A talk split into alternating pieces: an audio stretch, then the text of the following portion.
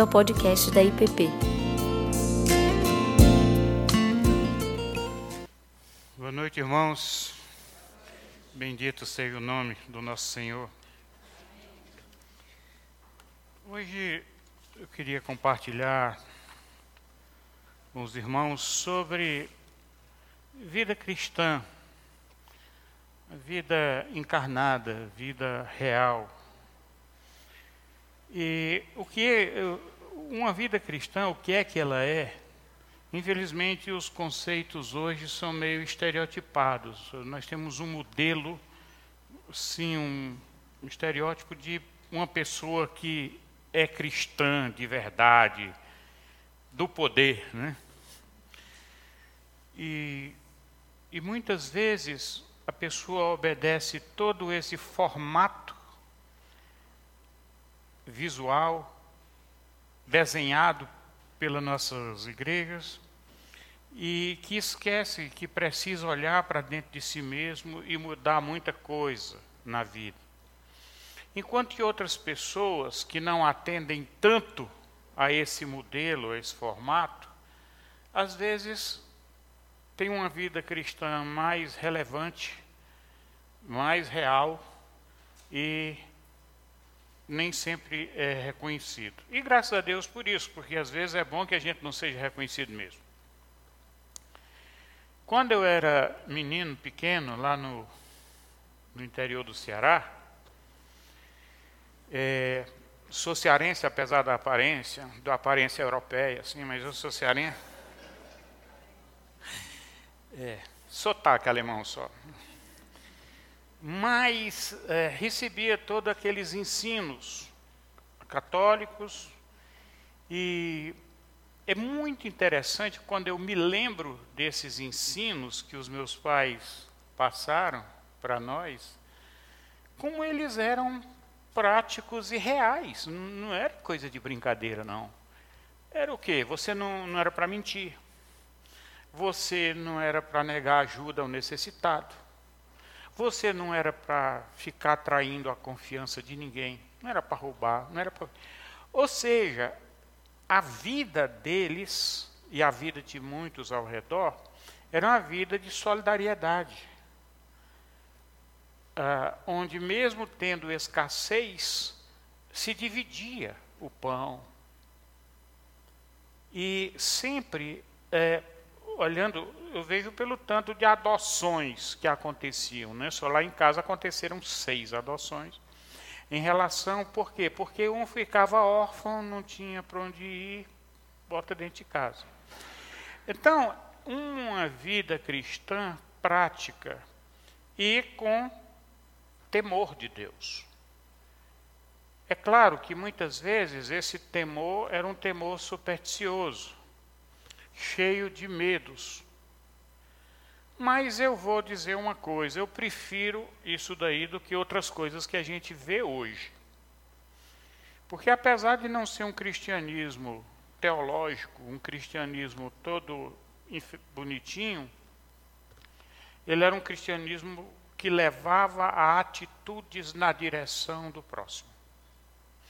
Então, muitos dos pecados que poderiam acontecer, como de fato aconteciam, muitos deles eram por ignorância. Mas é, eu fico olhando quando eu ia para o confessionário, me lembrando, e minhas dúvidas sobre se eu ia ser salvo ou não, porque não havia aquela certeza, né? E eu tinha até minhas dúvidas teológicas, que era mais ou menos o seguinte: Saía do confessionário, me lembro uma cena, saí da igreja, ia na rua, e eu, eu pensei o seguinte: resolvi meu problema dos pecados agora no confessionário. E se eu pecar de novo e não der tempo de voltar e eu for atropelado, como é que fica? Né? então, era algo meio paranoico. É, Claro que tinha gente que estava nem aí, né? mas eu não sei se é porque eu sempre fiquei muito grilado com essas coisas. E para mim, eu não, eu, eu, eu tinha minha noção muito forte dos meus erros. E era uma carga muito grande. Eu dou graças a Deus por essa carga, porque ela me ajudou a escapar de muitos perigos da minha infância, adolescência, juventude. Não fora esse temor de Deus, certamente eu teria andado por outros caminhos e talvez não tivesse voltado. Mas quando Jesus chama-nos para segui-lo, ele promete um fardo leve. Né? Ele, e às vezes a gente fica na maior dúvida: que fardo leve é esse se nós ouvimos tantos versículos que nos chamam a grandes sacrifícios? Né? Versículos como o de Hebreus, quando ele diz assim: quanto ao pecado, não tendes ainda resistido até o sangue quando Jesus fala, diz: se o seu olho te faz pecar, arranca-o, porque é melhor ir para o inferno com um olho só do que para o céu com um olho só do que para o inferno com os dois. Então, essas coisas assim que parece meio contraditório. Ah, Jesus ele gostava de chocar as pessoas quando ele mostrava outro caminho, que não era o caminho só do fazer, era o caminho do ser. Então, quando ele falou com o jovem rico, que o jovem rico falou que ele tinha fazia tudo certinho, desde pequenininho, obedecia às leis e tal, tudo bem, beleza, ótimo. Só falta uma coisa, né? Venda tudo que tem e dê para os pobres. E me siga. Ora, Jesus queria mostrar que a questão não é só fazer. Fazer e, e, o fazer, ele só tem valor diante de Deus quando é decorrente de uma relação muito mais profunda. Quando eu faço por causa da minha relação com Ele, da minha relação com Deus. Jesus disse: Sem mim nada podeis fazer. Quando ele encaminhou os discípulos para a sua missão, antes ele disse assim: Ficai em Jerusalém, até que do alto vocês sejam revestidos de poder. Então, era um trabalho que os discípulos não poderiam fazer só pelo treinamento que eles tiveram com Jesus. Não adiantava eles pregarem bonito, não adiantava nada, se eles não tivessem o Espírito Santo para dirigi-los. Da mesma forma, na nossa vida, no andar com Jesus, o cristianismo de verdade é impossível com base apenas em fazer coisas, por melhores que sejam. Porque é como em Coríntios fala, Coríntios 13, ele diz assim: mesmo que eu dê tudo que eu tenho para os pobres, que eu faça tudo, tudo, tudo, tudo, se eu não tiver amor, nada serei. Então, como é então que ocorreria com essa mistura entre fazer, entre ser, entre obrigações, fardos leves? É tão confuso às vezes que a gente precisa sentar Estou imaginando a cena, o, o, o conselheiro ali numa cadeira, eu sentado noutra cadeira, e ele me aconselhando sobre como aconteceria no dia a dia, na caminhada dessa vida cristã. Hoje é tanto que nós vamos ter o nosso texto baseado em Provérbios 23, que é o ensino para o dia a dia. Então, começando para a gente compreender que precisamos ser salvos, que precisamos ser perdoados em nossos pecados e que Jesus diz: me siga. O meu fardo é leve. Não precisa vocês carregarem esse peso gigantesco nas costas. Nós queremos só que haja um coração quebrantado, um coração sincero. Porque eu vou dizer uma coisa, meus irmãos: qualquer pessoa que tem uma certa prática, que já escreveu alguma coisa, ou que já falou em público, para fazer uma pregação aqui que, que agrade, não é muito difícil isso. E é muito comum acontecer isso. Mas você viver o que você prega é outra história. E esse viver o que prega ele tem tudo a ver com esse devocional, com essa proximidade de Deus. Ela não é igual para todo mundo. Cada pessoa tem uma relação com Deus diferente. Tem pessoas que na sua vida, no dia a dia, têm uma facilidade enorme de olhar para o próximo, de se preocupar mais com os outros do que consigo mesmo. Já tem outras pessoas que têm uma extrema dificuldade em relação a isso. E Deus vai nos trazer e nos tratar de acordo com o que cada um de nós somos. Então, o mais importante é a gente saber é que nós temos uma identidade de Deus, que Ele nos reconhece, diante de Deus, Ele nos reconhece e Ele nos trata de uma forma individual, respeitando as nossas limitações, porque Ele nos deu dons específicos para cada um e funções específicas no corpo. Por isso, nós não podemos julgar ninguém. Porque uns têm uma aparência natural de cristãos, sendo ou não, e outros nem sempre são o que aparente, às vezes são mais cristãos do que outros que aparentam.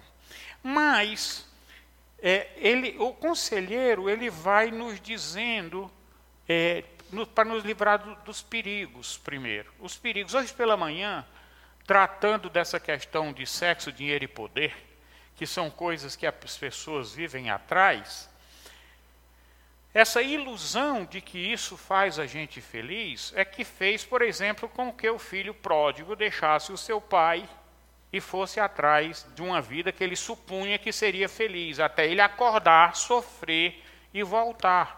Então ele identificou que aquelas coisas não resolviam o problema da felicidade. Enquanto que o filho mais velho, pensando que estava tudo bem, que fazia tudo certinho, não estava bem coisa nenhuma, porque simplesmente ele não amava. Pronto. E quem não ama precisa ser curado em seu coração, precisa de apoio. Pois muito bem. Uma coisa que eu quero dizer também para os irmãos, antes de começar os conselhos de Provérbios 23, é o seguinte: já que a gente está falando de mestre, eu vou falar de um mestre. George MacDonald. Ele disse uma coisa nos livros que, dele que me marcou bem. Ele disse o seguinte: Ninguém tem a obrigação de ser melhor do que o outro. Ninguém tem a obrigação de ser melhor do que o outro. Mas temos a obrigação de, aprendendo com os nossos erros de hoje, nós melhorarmos e sermos melhores amanhã. Ou seja, amanhã eu vou comparar comigo mesmo hoje e não com outras pessoas.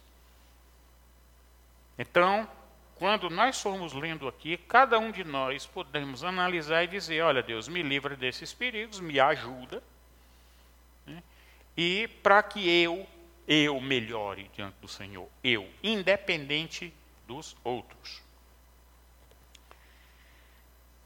Ele diz assim, Provérbios 26, ele diz: Quando te assentares a comer com o governador, atenta bem para aquele que está diante de ti.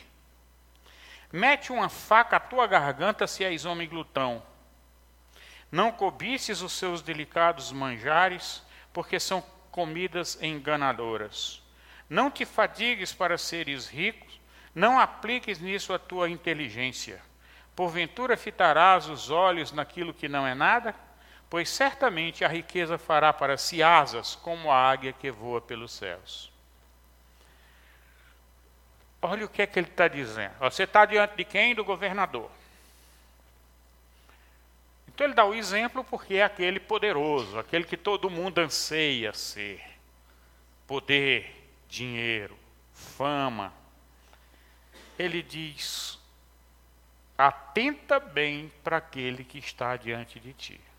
o que é que ele está dizendo? Não se engane com as aparências. Não fique pensando e invejando aquela situação. Você não sabe. Você controle a você mesmo. Se você é glutão, ou seja, você come com os olhos, se você olha e deseja, cuidado. Freia você mesmo, porque isso é perigoso. Cuidado, por isso que preste atenção nas pessoas que você olha, para que não você não seja iludido pelas aparências. E ele diz no, no 3: Não cobices os seus delicados manjares, porque são comidas enganadoras. Ou seja, te atrai, te desvia do caminho da justiça muitas vezes. Para que se tenha aquilo dali, quantos não abrem mão da verdade? Quantos não abrem mão da honestidade? Quantos não confiam naquilo que não traz segurança verdadeira? Então ele diz: Meu filho, para começar, não fique desejando essas coisas, não. Não gaste sua inteligência nisso, não. É ilusório. Você não vai ser feliz desse jeito. E você não vai também agradar a Deus, nem ficar saciado com isso, não. Porque quem não se sacia com pouco, isso aí não está em provérbio, não, tá? Isso aqui é no Miranda 2.1. É o seguinte: Aquele que não se sacia com pouco, ele não vai se saciar com muito também não. Deus, ele dá o suficiente para nós. Mas é ilusão a gente pensar. Hoje você ganha um, pensa que com dois resolve, pensa que com cinco resolve e não resolve é nunca. Daí porque a gratidão é muito bom. E por isso que ele diz: porventura fitarás os olhos naquilo que não é nada? Ou seja, olhe para o que é alguma coisa, olha para o alto, olha para a eternidade, olha para o teu próximo. Não olhe para o poder, para a riqueza, para essas coisas, não. Se você precisar para a missão que Deus tem para você, se você precisar de dinheiro e poder, Deus vai te dar. Mas não para poder você é, se viciar com aquilo, mas para você servir aos outros com aquilo. Não queira poder, não queira dinheiro, não queira essas coisas, só para poder você se dar bem. Isso é ilusório. Conselho, né? Muito bem. Vamos continuar com os conselhos. Sentado ali na cadeira, eu ouvindo a pessoa que me ama e que me aconselha. E ele diz assim: Não comas o pão do invejoso. O que é que quer dizer no, no verso 6? O que é comer pão do invejoso? Você sentar à mesa de uma pessoa que você sabe que é invejosa e que e ele diz: E nem cobice os seus delicados manjares, porque como imagina em sua alma, assim ele é. Ele te diz: Come e bebe, mas o seu coração não está contigo. Vomitarás o bocado que comeste e perderás as tuas suaves palavras. Quando ele está colocando, é aquela pessoa que hoje, o, o, o termo que se usa socialmente é o traíra, né? Aquela pessoa que tem o interesse próprio, se finge de teu amigo, te, te cobre de, de, de coisas, de favores e tudo, mas na hora H ele vai cobrar aquilo de volta com juro e correção. Né? Então ele diz: cuidado com essas pessoas. O resumo, qual é o conselho? Olhe com quem você anda. Tenha cuidado. Essas armadilhas. Vocês sabiam, pessoal, que esses golpes que o pessoal dá, esses vigaristas que pegam as vítimas por aí, golpe do bilhete loteria, um bocadão. Ah, sabe por que, que as pessoas caem? Por causa do olhão. Por causa do olhão. Quer coisa fácil, quer alguma coisa, é, encurtar caminho para se dar bem. E na maioria das vezes se dá mal. No 17 ele diz assim: Não tenha o teu coração, em teu coração, o inveja dos pecadores. Antes no temor de Deus perseverarás todo dia. Diz: Não tenha inveja dos que se dão bem com as suas safadezas. O salmista ele fala, né? Quase me resvalaram os pés quando eu via o progresso, quando eu vi o sucesso dos ricos, dos maus até que eu entrei no santuário de Deus e vi o fim deles. Ele está dizendo aqui a mesma coisa. Não tenha inveja dessas pessoas. Teme ao Senhor. Esse aqui é o que interessa.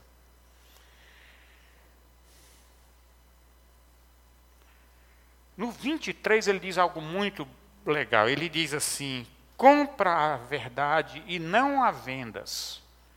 Compra a sabedoria, a instrução e o entendimento.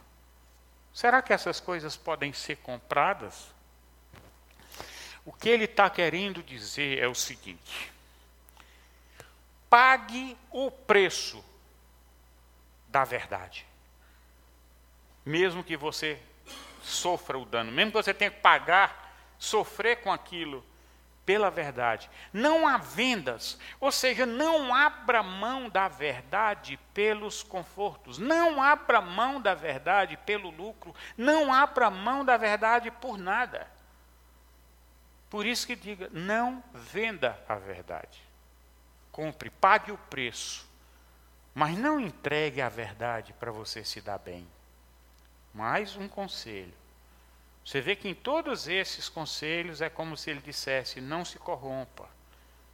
Porque a corrupção é um tipo de prostituição.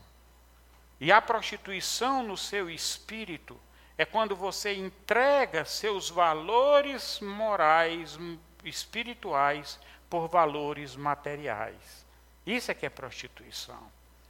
Na hora que eu vendo a verdade, eu estou me prostituindo estou me corrompendo.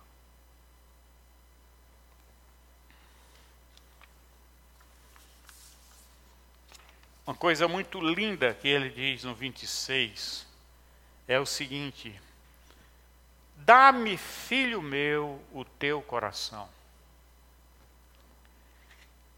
Onde, o que é que a Bíblia diz? Onde está o seu tesouro?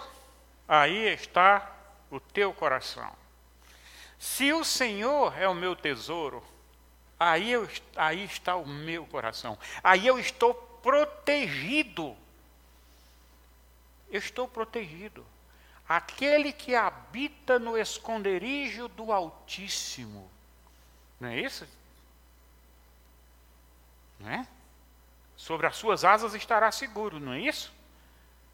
O que habita no esconderijo do Altíssimo.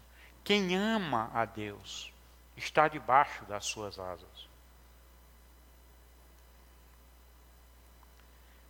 E os teus olhos se agradem dos meus caminhos. Veja que não é seguir os caminhos de Deus num sistema opressor de obrigações de fora para dentro. É porque eu amo, eu sigo os caminhos de Deus. Quando Jesus falou para os discípulos: Vocês também não querem me deixar? Então Pedro disse: Para onde iremos nós, Senhor, se só tu tens palavras de vida eterna? E na hora mesmo do vamos ver que Jesus perguntou: Pedro, tu me amas? Ele disse: Senhor, tu sabes que eu te amo. Então, quer ver o segredo de uma vida cristã? Eliminando todas essas regras, é amar ao Senhor acima de todas as coisas, de todo o coração, de todas as forças, de todo o entendimento. O resto vem junto. Porque ninguém vai sacrificar a verdade se ama a Deus. Ninguém vai fazer o mal ao próximo se ama a Deus. Por isso que Jesus fala que esses mandamentos, amar a Deus e amar ao próximo, eles são suficientes para cumprir toda a lei.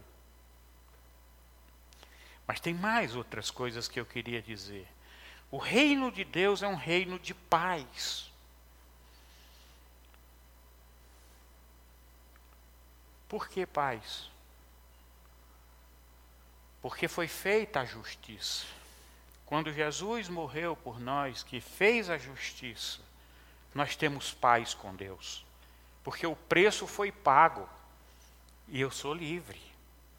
Então, o que eu tenho que buscar em Deus é a paz dele, acima de qualquer coisa.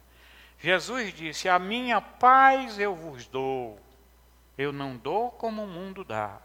Não se turbe o vosso coração, não tenham medo. É isso que ele está dizendo: tire o medo. Tire o medo. Porque a paz que eu dou para vocês não depende se está tudo bem. A paz que eu dou para vocês é uma paz que vem de dentro, da confiança que se tem em Deus, e não por causa do mundo que está lá fora. Porque se dependendo do mundo que está lá fora, nós não teremos paz nunca. O que ele diz mais? Quando, quando ele diz, filho meu, dá-me o teu coração, isso significa uma identidade.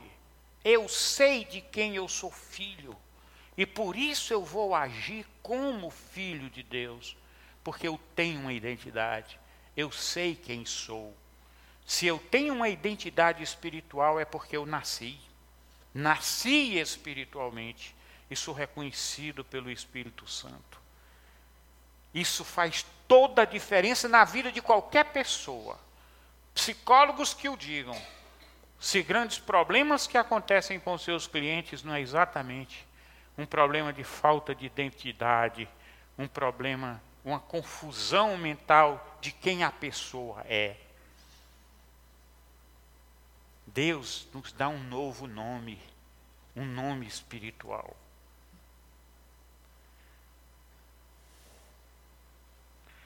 E por causa disso, ele diz: transformai-vos pela renovação de vossa mente.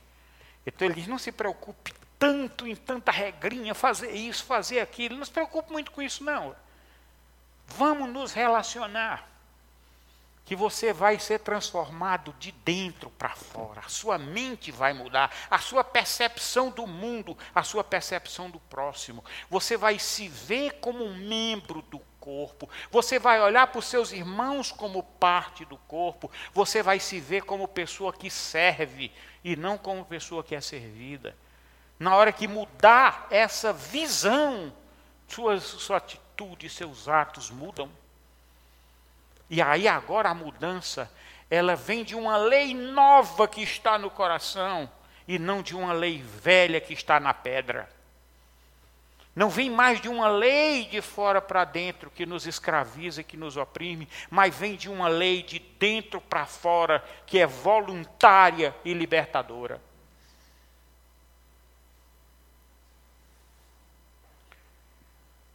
E Jesus diz: quem quiser, acha.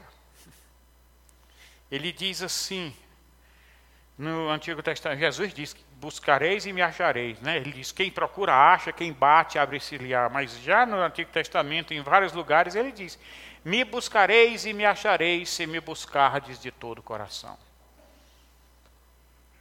Não tem jeito, quem quiser, acha.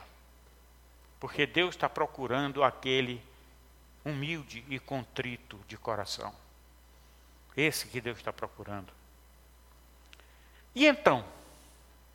Que rotina nós vamos imprimir nas nossas vidas? Será aquela rotina dos fariseus de ir para o templo, de dar o dízimo, de guardar o sábado, de fazer tudo aquilo dali, e portanto eu estou beleza, pronto para ir para o céu? Ou eu procuro uma vida relacional, tanto com Deus como com as pessoas com quem eu vivo, com quem eu me relaciono? As pessoas que Deus coloca diante de mim. E então, nós seremos bênção para as pessoas. Qual é, qual é o que é que Deus disse para Josué? Se tu uma bênção. Se tu uma bênção. E disse mais para Josué: Onde pisar a planta do vosso pé, eu vos tenho dado. Ou seja, onde Deus me colocar, é ali que Ele quer que eu seja luz. Sem autopiedade, nós não somos coitados. Nós somos redimidos, filhos de Deus, perdoados. Vamos nos colocar transparentes Abrir o jogo, como diz em 1 João. Não ocultar nada diante de Deus. Para que Ele, olhando a minha miséria, Ele estenda a mão, como diz: Eu sou pobre e necessitado, mas o Senhor cuida de mim. Paulo diz: tudo que é bom, tudo que é bom, tudo que é justo, tudo que é honesto, né? Seja isso que ocupe a vossa mente. Meus irmãos, vamos tirar da nossa mente essas porcarias, essa lixeira. que a gente coloca hoje, seja nas nossas leituras, nos programas que a gente assiste, nas coisas que a gente pensa. Isso é veneno, isso é igual a comer comida intoxicada com agrotóxico, com esse tipo de coisa toda. Então, do jeito que comida envenenada com agrotóxico faz mal ao corpo, os pensamentos também que a gente coloca a lixeira também faz mal à nossa alma. Então nós teremos uma vida abundante, por mais simples que ela possa parecer, e não uma vida insossa, sem objetivo, uma vida sem esperança e sem um fardo insuportável. O nosso fardo é o que Deus dá, é o que Cristo dá. E ele diz: O meu fardo é leve e suave. Vinde a mim, todos os que estáis cansados e sobrecarregados, e eu vos aliviarei. Então, vida cristã, meus irmãos, é uma vida basicamente aos pés do Senhor. Não tem um padrão, não tem uma cara, cada um tem um jeito diferente, mas onde nós temos consciência do nosso pecado, do perdão que Deus deu, e arde em nosso coração o desejo de fazer a sua vontade. E então seremos livres, porque seremos escravos de orelha furada. Ou seja, seguimos a Deus porque o amamos e não porque Ele botou uma corrente em nós. Que Deus nos abençoe e nos dê a sua liberdade.